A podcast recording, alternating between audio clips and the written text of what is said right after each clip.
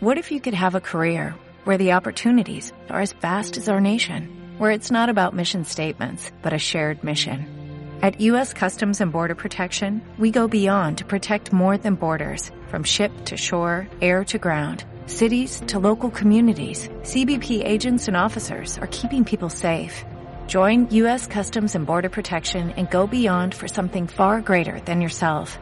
Learn more at cbp.gov/careers.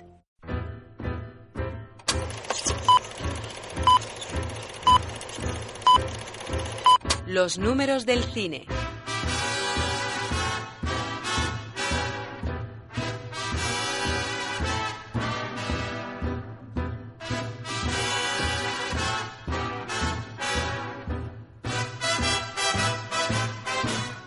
Bueno, estamos con esas tensiones en Ucrania. Parece que podría llegar una nueva guerra fría, pero yo creo que vamos a hablar hoy de, una guerra fría diferente y lo vamos a hacer con Emilio Domenech, creador de la web cinefagos.com. Emilio, buenos días.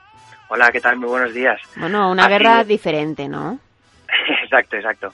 Parece que ha implosionado todo lo que viene siendo la industria cinematográfica en, Hollywood, porque la semana pasada Disney y Marvel anunciaron que la tercera entrega de Capitán América, que por cierto estrenará dentro de poco la segunda parte, estrenará el 6 de mayo de 2016, que no sería demasiado noticia si no supiéramos que ese día también va a estrenar uno de los largometrajes más esperados de los próximos años, que es Batman vs. Superman es que son eh, grandes estrenos porque aunque a algunas personas que somos fanáticas de los cómics ya nos parezca extraño que hagan un Batman contra Superman, porque Batman no vuela, o sea, ya tiene ahí una desventaja importante, lo que no sé si será contraproducente un poco para las dos partes el hecho de que se estrenen en la misma fecha o están buscando precisamente eso.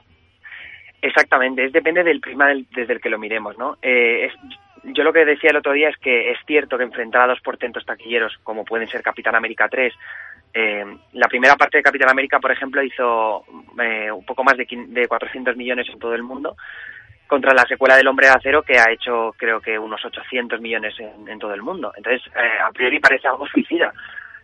Aquí lo que pasa es que Marvel y Disney, que son los estudios que llevan Capitán América y todas las películas de Marvel, es que pueden aprovechar el enfrentamiento para quitarle espectadores a Batman y Superman y así fastidiarle a Warner Bros. la pretensión de crear un universo cinematográfico de DC Comics.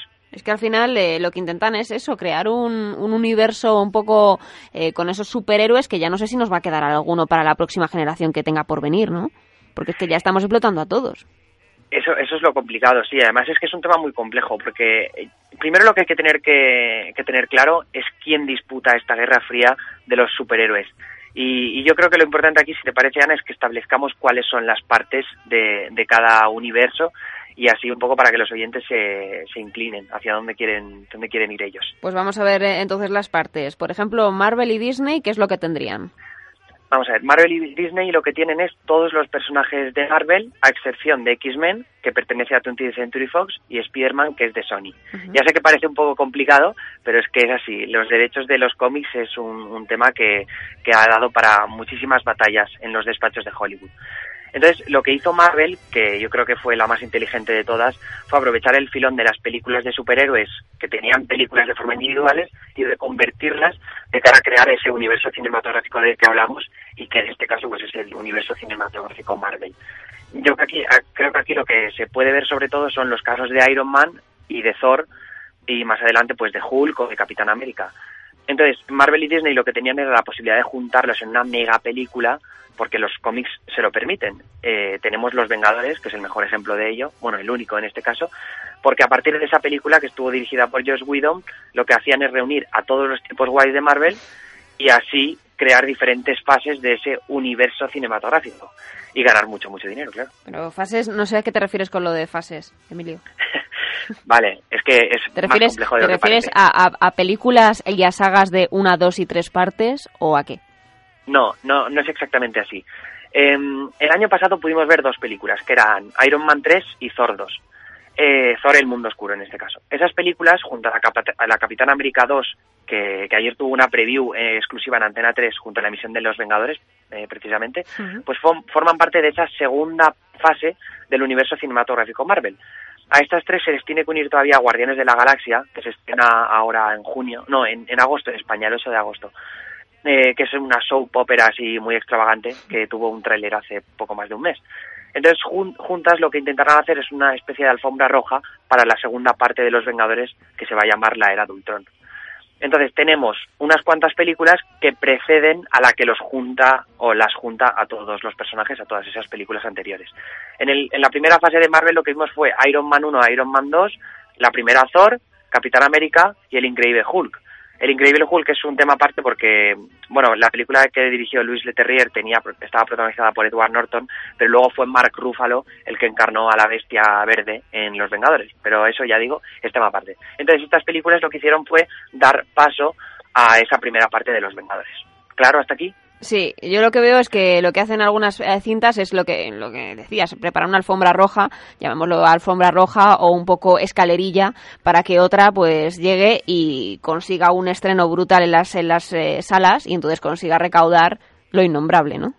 Exacto, es, es lo que consiguieron con Los Vengadores, precisamente. Es una película que se ha puesto en el tercer puesto de películas más taquilleras de toda la historia, por detrás del todopoderoso James Cameron, que con Titanic y Avatar pues ha reventado siempre las carteleras de todo el mundo. Pero ahora vemos que las demás distribuidoras o productoras o estudios, grandes estudios de Hollywood, están intentando algo muy parecido. Estamos viendo cómo Fox eh, ha probado algo parecido con X-Men y sobre todo con Las Lobezno, y pero yo creo que los números pueden acercarnos un poco a que ese conflicto no se ha llevado a la última esfera porque X-Men no ha conseguido para nada lo que lo que se ha dicho. Iron Man por ejemplo que con su, tercera parte pasó el billón de dólares que es una auténtica barbaridad y, Thor por ejemplo con su segunda ha llegado a los 641 millones de dólares pese a que su primera parte mm, pasó poco más de los 400 es decir que ya son, son números que se superan cada día más.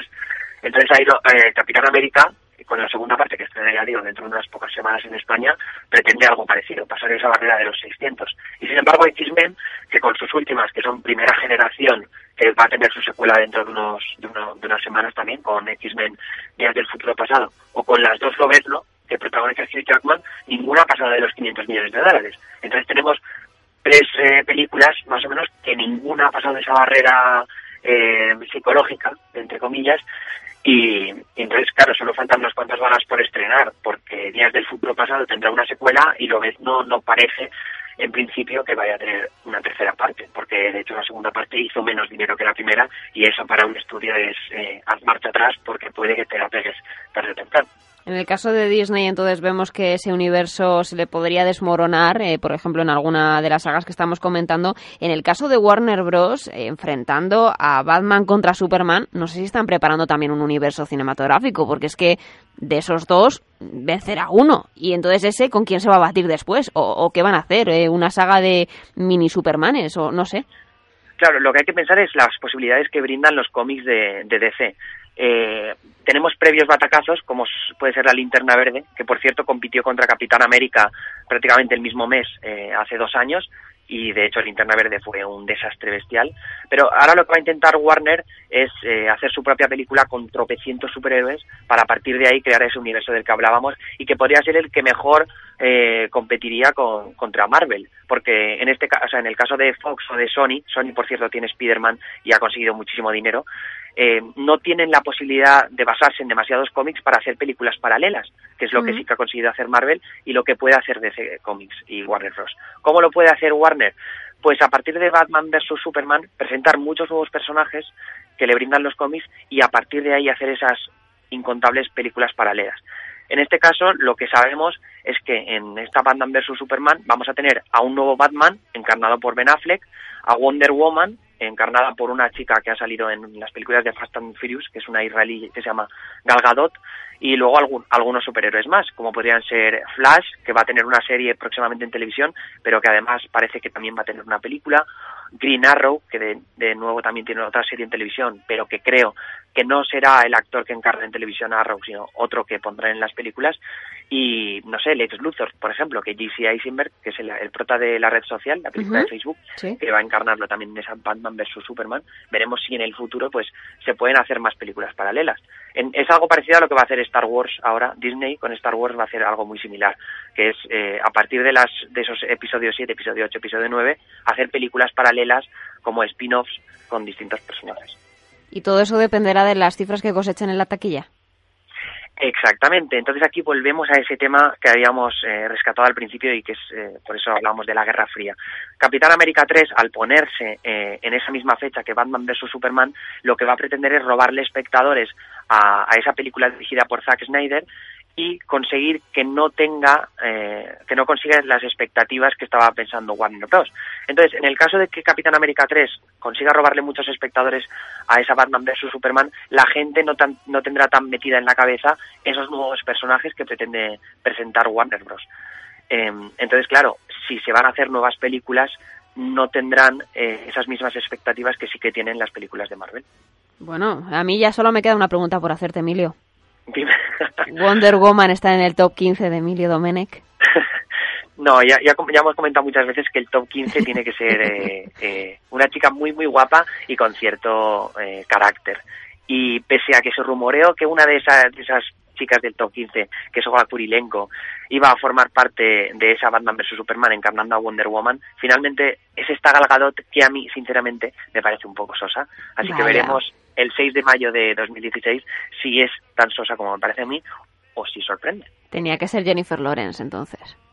Que tiene carácter, ¿no? Ah, es que tenemos un problema, que es que Jennifer Lawrence tiene un, un personaje en X-Men con 20th Century Fox. Entonces aquí ya otro enfrentamiento distinto, que es que los actores no pueden pasar de un lado a otro. Madre mía, yo creo que esta Guerra Fría se puede extender varias semanas y varios capítulos, Emilio. Sí, podríamos hacer una serie completa. De hecho, mira, si, si te parece, por, poner otra, otro ejemplo, Jamie Alexander, que es una chica que salía en Thor, la, en la segunda parte, bueno, en la primera también tenía un cambio pequeño, em, no ha podido encarnar a Wonder Woman por el hecho de que está en Marvel y no en Warner Bros. Ves, y es que al final... Estos son círculos muy pequeños y nos encontramos. Tienes que elegir en qué bando estás yo creo que nosotros no deberíamos elegir bandos, nosotros deberemos dejar que se peguen y así nos estrenarán muchas más películas de superhéroes y nosotros nos lo pasamos bomba con el 3D en las salas. Venga, vale, pues entonces no te pido que te posiciones.